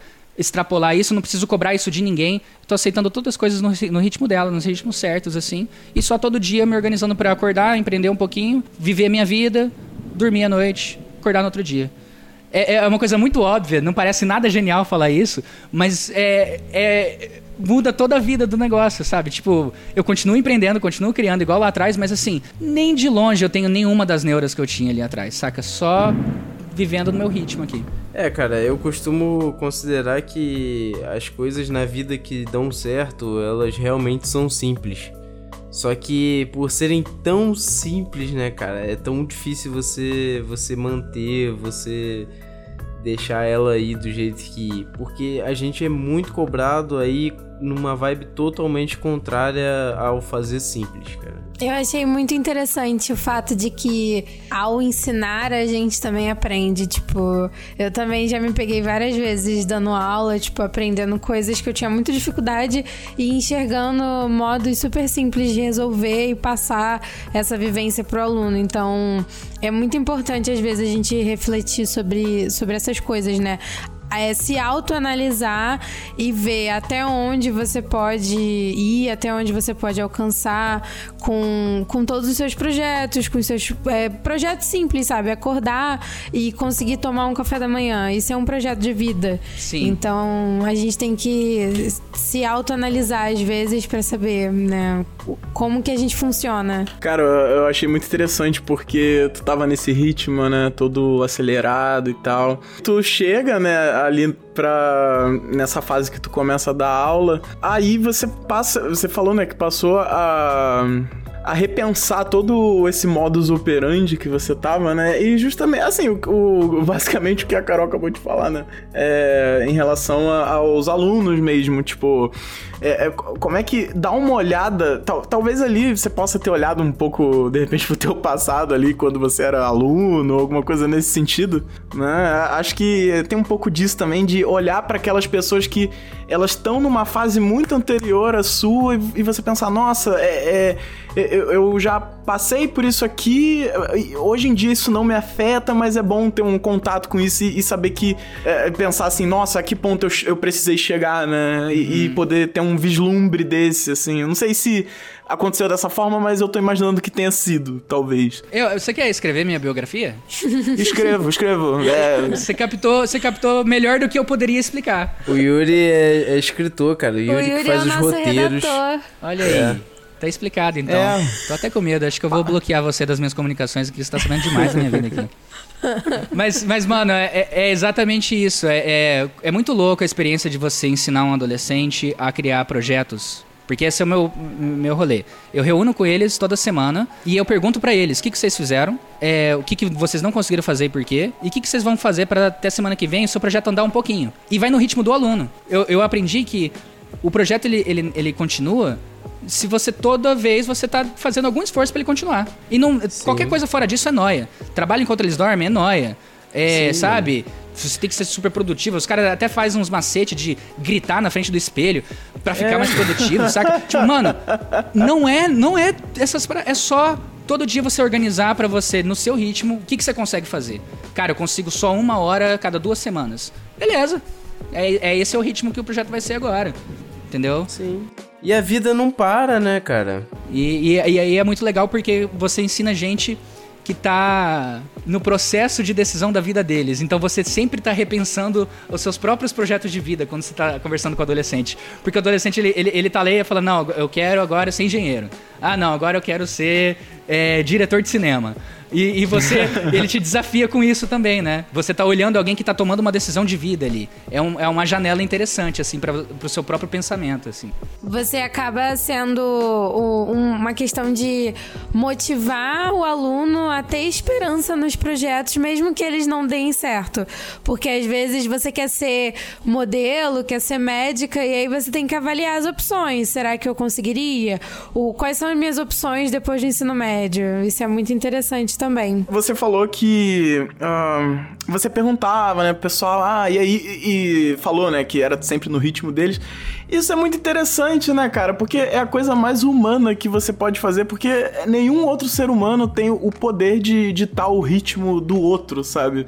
Não tem o poder de definir como ou, enfim, em que velocidade uh, o outro vai fazer aquilo, né? Então, tipo assim, é, é, achei bacana porque é uma coisa meio. Só realizar pequenas intervenções ali, direcionar, botar as placas, né? Talvez, assim uh, as orientações básicas, talvez, e sem aquela coisa de pressionar, né, que você tava dizendo, sem, uhum. é, enfim, uh, cristalizar o processo ali, deixar as coisas livres e autônomas, né, pra, pra eles pra galera saber que se eles não fizerem, ninguém vai fazer.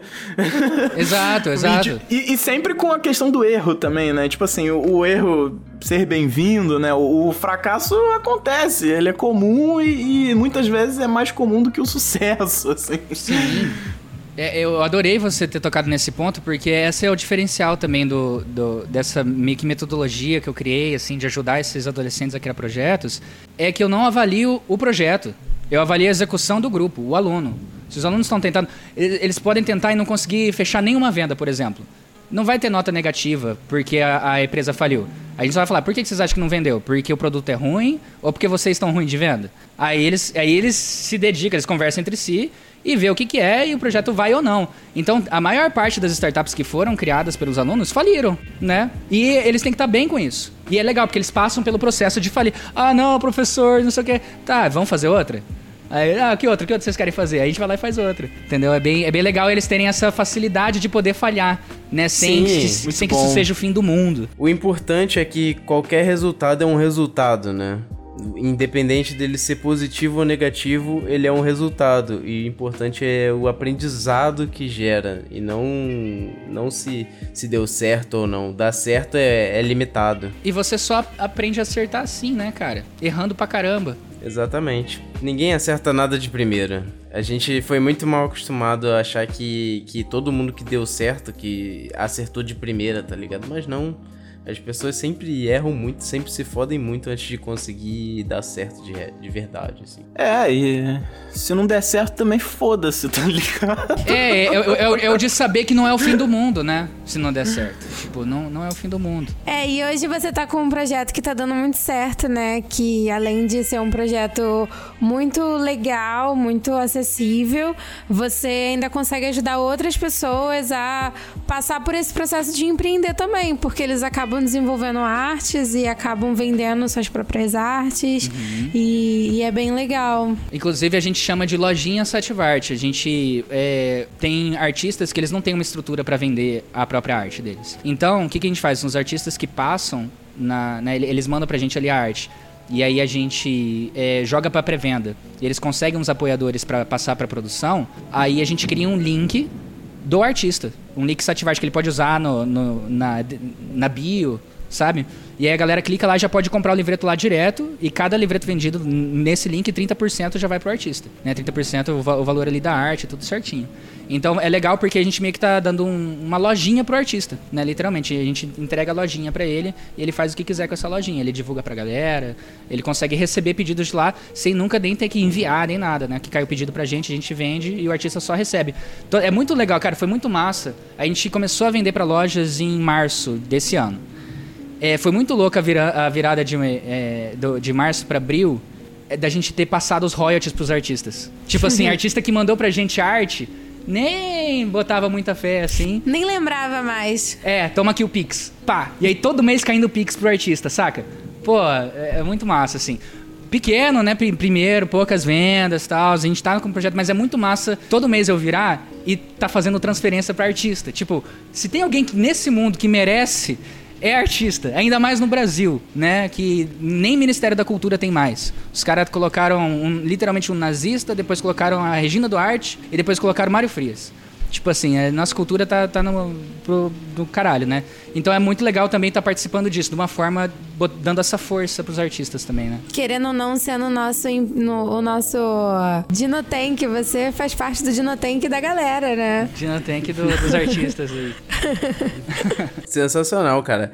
Mas assim, se eu quiser comprar um, algum livretinho hoje, como é que eu faço para comprar? É, você pode entrar no site, no sativart.com.br www.sativart.com.br e aí lá você pode comprar direto da gente ou você pode comprar perto de uma, de uma loja parceira perto de você. Por que, que eu falo isso? A gente está em Campo Grande, no Mato Grosso do Sul. O frete para a maior parte das regiões é um pouquinho mais, mais caro. Então o que, que a gente fez? No nosso site, a gente listou todas as lojas parceiras. Então você entra no nosso site, se você quer comprar um livreto, é, lá você vai poder ver alguns dos livretos que a gente tem disponível. Você clica lá onde encontrar, tem um botãozão lá escrito onde é, ver todos os livretos, na verdade. A hora que você clica, ele aparece a lista com todas as lojas que tem aí no Brasil, escolhe a mais próxima de você e você vai cair direto em contato com a loja, né, com as headshops que a gente tem aí no Brasil. E aí se a loja tiver o livreto, você já compra ali, já monta seu kit, manda para eles. Mas se não tiver, você pode procurar em alguma outra loja.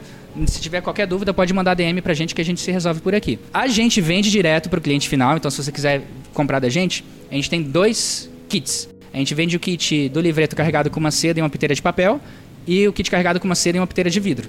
Com a piteira de vidro é 35 reais, com a piteira de papel é 30. Aí tem o frete, né, também.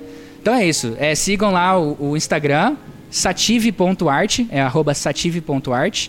E aí o nosso site para vocês comprarem e apoiarem os artistas. Inclusive, tem uma nova coleção que está em pré-venda. Se você quiser apoiar, um, você quer ver umas artes e você quer diretamente apoiar o lançamento de artistas, né, do trabalho de artistas, você também pode entrar na área de pré-venda e escolher uma das artes lá que a gente vai selecionar para lançar em novembro agora. É isso.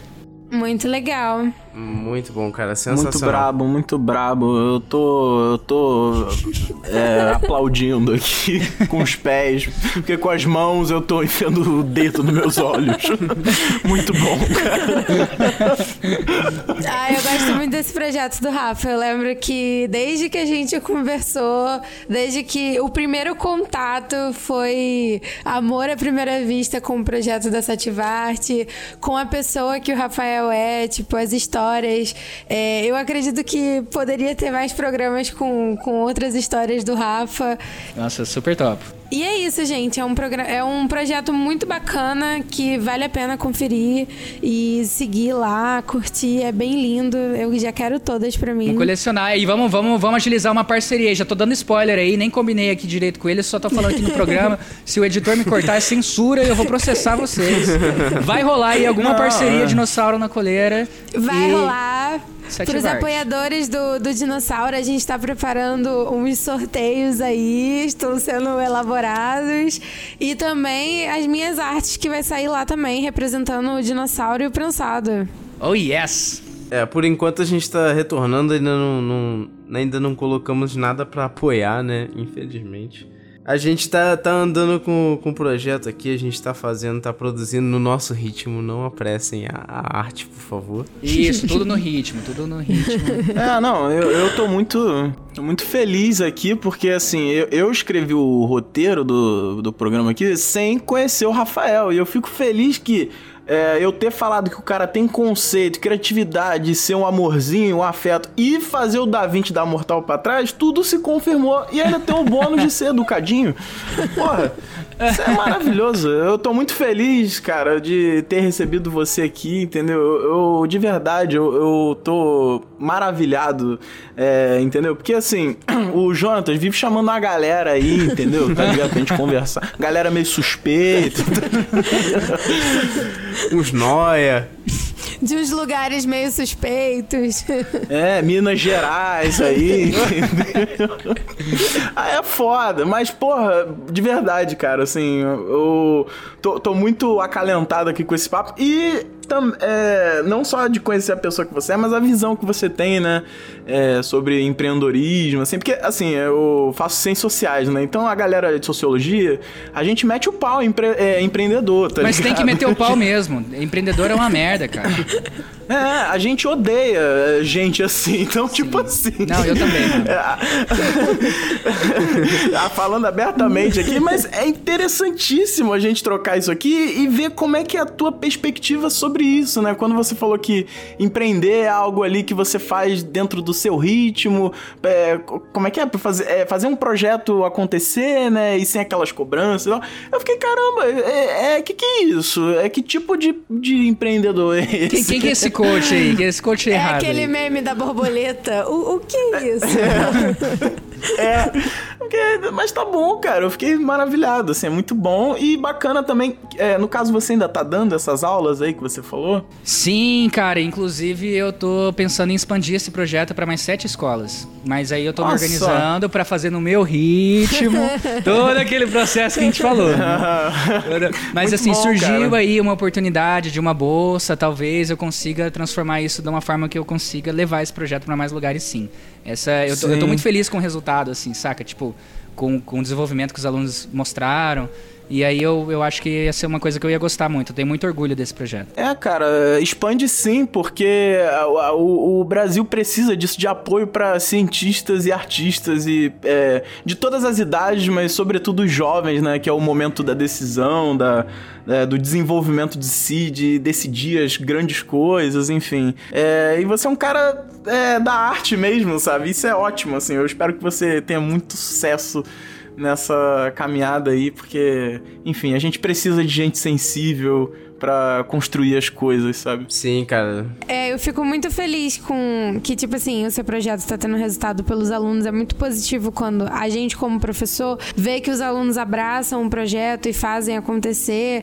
E é muito gratificante, sabe? Tipo, é, e realmente o Brasil precisa de professores engajados e que não percam a esperança no processo de educar, porque atualmente está é, muito difícil a situação pedagógica e educacional no Brasil, mas é, eu acredito nos nossos professores. Eu sempre acreditei. Eu tenho meu tio é professor, eu acabo uhum. fazendo pedagogia.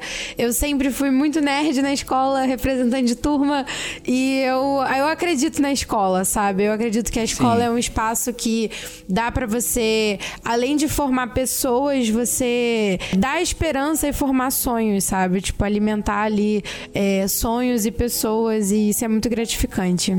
Gente, eu, eu tenho que dizer para vocês, porque para não perder o, a, a deixa do, do a, vocês agradecendo, né, e, e sobre, a, sobre o, a, a nossa conversa aqui, né? Cara, eu também, eu, eu, eu, me sinto muito honrado com o convite de vocês, porque eu trompei com vocês Vai fazer aí um ano que eu tô no mercado canábico, né? Mas eu, eu falei para vocês lá atrás e eu falo para vocês de novo. Eu entrei aqui sem saber de nada, assim. Então, quando eu trompei com o trabalho de vocês e eu fui vendo as histórias, eu lembro, uh, me marca a história do Chaka, né? Do, da religião criada ali. Putz, é, eu tava ouvindo Meu de Deus. novo. É, eu contei eu, essa história. Chaka, é, pô, e eu tenho uma história parecidíssima. É, é, é, assim, cara, é umas coisas assim absurdas. Ah, pizza com. É, nas laricas lá, né? De comer pizza de atum com pizza de. De brigadeiro com. Brigadeiro, já fiz também. Nossa, meu Deus. É, nossa, eu tava, né, ouvindo o episódio e falei, imagina se eles soubessem um dia que eu peguei uma latinha de atum, coloquei leite condensado, é, ketchup, misturei comi e tava com gosto de estrogonofe. Ah. E aí eu, aí eu falei para as pessoas, tá com gosto, ninguém acreditou. Aí a minha amiga Lana provou, tá que Lana é, é, tá de prova que tem gosto de estrogonofe, sim, né? Ela, ela aprovou e tinha gosto de estrogonofe, sim. Então, assim, mano, na hora eu, eu virei fã, assim, tipo, vi o conteúdo de vocês, eu, eu amo história, sou fofoqueiro também, né? Adoro fofoca. É um verdadeiro dinossaurinho. É um dinossaurinho, cara. Então, assim, pô, eu, eu maratonei, assim, e eu comecei a mandar mensagem para vocês toda vez que eu ficava chapado. Até peço desculpa, né? Porque eu devo ter enchido o saco. Porque eu, eu dava uma baldada, assim, aí eu já falava, gente, tal, a gente precisa fazer. Eu tava super animado. E aí, acontece que eu enchi pra caramba o saco de vocês, até agora eu não mandei. Né? O primeiro presente que eu queria mandar pra vocês, tipo, desde lá do começo, né? Isso também tem um pouquinho de TDAH, né? Mas eu juro pra vocês que eu vou mandar o presentinho que eu tô combinando há muito tempo. Então, assim, eu sou muito grato. O melhor presente é a sua companhia, é Sim, a sua existência, cara. ser um, um, dinossaurinho desde o início. Sim, ah, então tudo bem, então não vou mandar não, tá? Não, eu adoro, eu adoro quando as pessoas vêm falar comigo assim, vêm me mandar mensagem para falar sobre o episódio, para falar alguma coisa. Se, se você não fala nada comigo, eu não gosto de você. Eu gosto de gente que fala comigo, entendeu? Todos os homens desse programa são homens sensíveis que falam sobre sentimentos. Não, aqui não tem ninguém com é, masculinidade frágil, não. Todo mundo aqui é, é, porra, como? Tá ligado? Tranquileba com tudo. A gente, porra, fala de sentimento. Isso é algo que claramente alguém de pau pequeno falaria. Ah, ah é, né, Jonatas? Piada, né, filha da puta. Desgraça. Caraca, o, o, programa todo afetivo, bonito, o cara termina assim, jo Jonatas. Tchau, boa noite fica bem, tá? Então, galera, se você quiser conteúdo científico sobre drogas e redução de danos, você segue a gente no Instagram, o arroba Prensado Pensado. Se você quiser seguir a gente, cada um individualmente, você pode me seguir. Eu sou o arroba mula com cabeça, mula com KBC.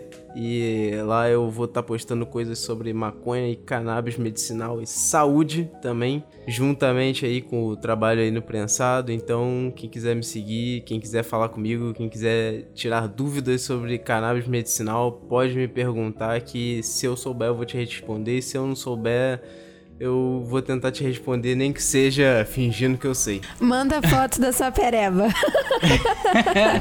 É, quem- o- o- a galera que ouve aí, quiser mandar a história com a foto de pereba pra gente analisar aqui, pode mandar. Que a gente manda pro Jonatas. Eu analiso pereba pra você. Exatamente. É, o meu arroba é arroba a Carol das Artes. Eu posto um pouco sobre o processo criativo, as coisas aqui em casa. É o meu perfil pessoal, gente. Eu ainda vou fazer o meu perfil profissional. Calma, tá, tá indo aos poucos. E você, Yuri? É, eu- o meu é, é o, é o Instagram, né? Arroba. A- vocês não vão acertar, mas eu duvido vocês me acharem, porque, enfim, ninguém sabe escrever esse nome, mas vai lá, tenta a sorte. Arroba Alexander Yuri 77. Lá tem o. não é perfil pessoal, não é perfil comercial, é perfil de maluco, gente. É onde eu posto todo o meu trabalho de fotografia documental lá. Eu não ganho um centavo por aquela merda, só, só palminha, foguinho. Ai, lindo, adorei. É, obrigado. Faz um pix. Faz um pix. Faz assim, ó, toda foto que der like, bota um pix lá de 10 contos, 5 reais, tá ótimo. Já garante latão. Já garante o latão pra eu gravar o podcast, que hoje não teve latão, mas tudo bem, tá tudo certo. E é basicamente isso, gente. Cola lá, vamos trocar uma ideia. Eu, eu fico feliz que eu fiz muitas amizades aí depois que eu comecei aqui no podcast. Muitos, mu- muitas pessoas legais aí chegaram e a gente trocou ideia. Isso é muito bom. Muito obrigado. E você, Rafael? É, cara, meu Instagram é paradíssimo, mas quem quiser, quem tiver curiosidade, é arroba Rafael com PH de farmácia antigo. Rafael, R-A-P-H-A-E-L, Rafael underline Jara. É o meu pessoal. Da Sativart é sative.art. E aí eu vou pedir pra galera aproveitar a oportunidade para fazer um último jabá. É, sigam o arroba. No Sativart Viagem é o que a gente vai focar o nosso projeto agora que a gente vai pro Uruguai. Né? A gente está com a missão Sativart no Uruguai, inclusive, quem quiser ser apoiador ali, dá uma olhada, ajuda a gente a levar a Sativart para o Uruguai. A gente vai gravar o rolê inteiro numa road trip de Campo Grande, Mato Grosso do Sul até o Uruguai. Vai participar da Expo Cannabis, vai entrevistar um monte de maconheiro lá, né? Pessoas que estão mexendo no mercado da cannabis e a gente vai voltar para casa e transformar tudo num documentário sobre o mercado legal da cannabis no Uruguai. Então a gente está com esse projeto aí agora pro final do ano, já começamos a campanha no Catarse. Segue lá o arroba Sativartviagem, que lá a gente vai postar as, as- as nossas viagens aí, né? Viagens dentro de viagem. A gente vai viajar até o Uruguai, mas pra ficar viajando lá também com a maconha, com certeza. Pô, muito bom, muito bom. Isso, cara, isso me- já me deu uma ideia aqui que se é pra pedir dinheiro na internet, vou pedir. Nossos ouvintes têm que proporcionar a gente uma, uma viagem pra próxima Expo Cannabis no Uruguai, cara. N- Não, não posso não, não viver isso. A gente tem que reunir histórias da galera de lá, sair entrevistando a galera, perguntando histórias aleatórias. Nossa, super, cara. Seria massa, hein? E nem, ó, e nem precisa pagar a passagem de avião. Se você tiver um caminhão de banana, sei lá, e vai pro Uruguai por algum motivo levar banana, a gente pode ir na caçamba com as bananas, não tem problema. Se vocês falarem assim, fica na minha casa, eu vou de bicicleta pro É, Uruguai. foda-se. Qualquer ajuda é bem-vinda. Mas é isso, gente. Se vocês gostaram do projeto do Rafa, se vocês gostaram do Rafa, sigam lá o perfil da Sativarte Viagem e, se puderem, ajudem nesse projeto que é muito legal e vai ser muito importante pro mercado da cannabis no Brasil, né? Porque vai ser mais um, um projeto aí divulgando esse mercado aqui no Brasil que tá crescendo ali aos poucos, passando os perrengues que tá passando, né? Mas é bem importante. É, então, Rafael, muito obrigado por ter participado. Foi muito legal, eu adorei gravar com você. cara. Palmas. Foi muito bom. Eu adorei gravar com É. vocês. Quero fofocar mais eu coisas. acho que provavelmente, eu acho que provavelmente a gente deve gravar mais vezes. com Yes! Isso que eu gosto de ouvir. Eu vou encher o saco de vocês. Não, pode encher, não tem problema. Quiser ligar às 5 horas da manhã, E mande, mande histórias. Digite suas histórias também pra gente ler. Tá bom, é, tem que digitar as histórias, verdade. Aí eu mando as do anonimato, aí eu não tenho problema, olha aí. Boa. ótimo. Pode mandar falando da galera lá que, que a gente muda os nomes aqui, ninguém vai saber. Isso aí. é. então é isso. Então, é isso aí, vamos Acabou? acabar? Acabou, Acabou, acabou. acabou, acabou. Todo mundo indo embora, circulando. Ah, nada, nada Bora, pra bora. ver. Vai pra casa, viciado.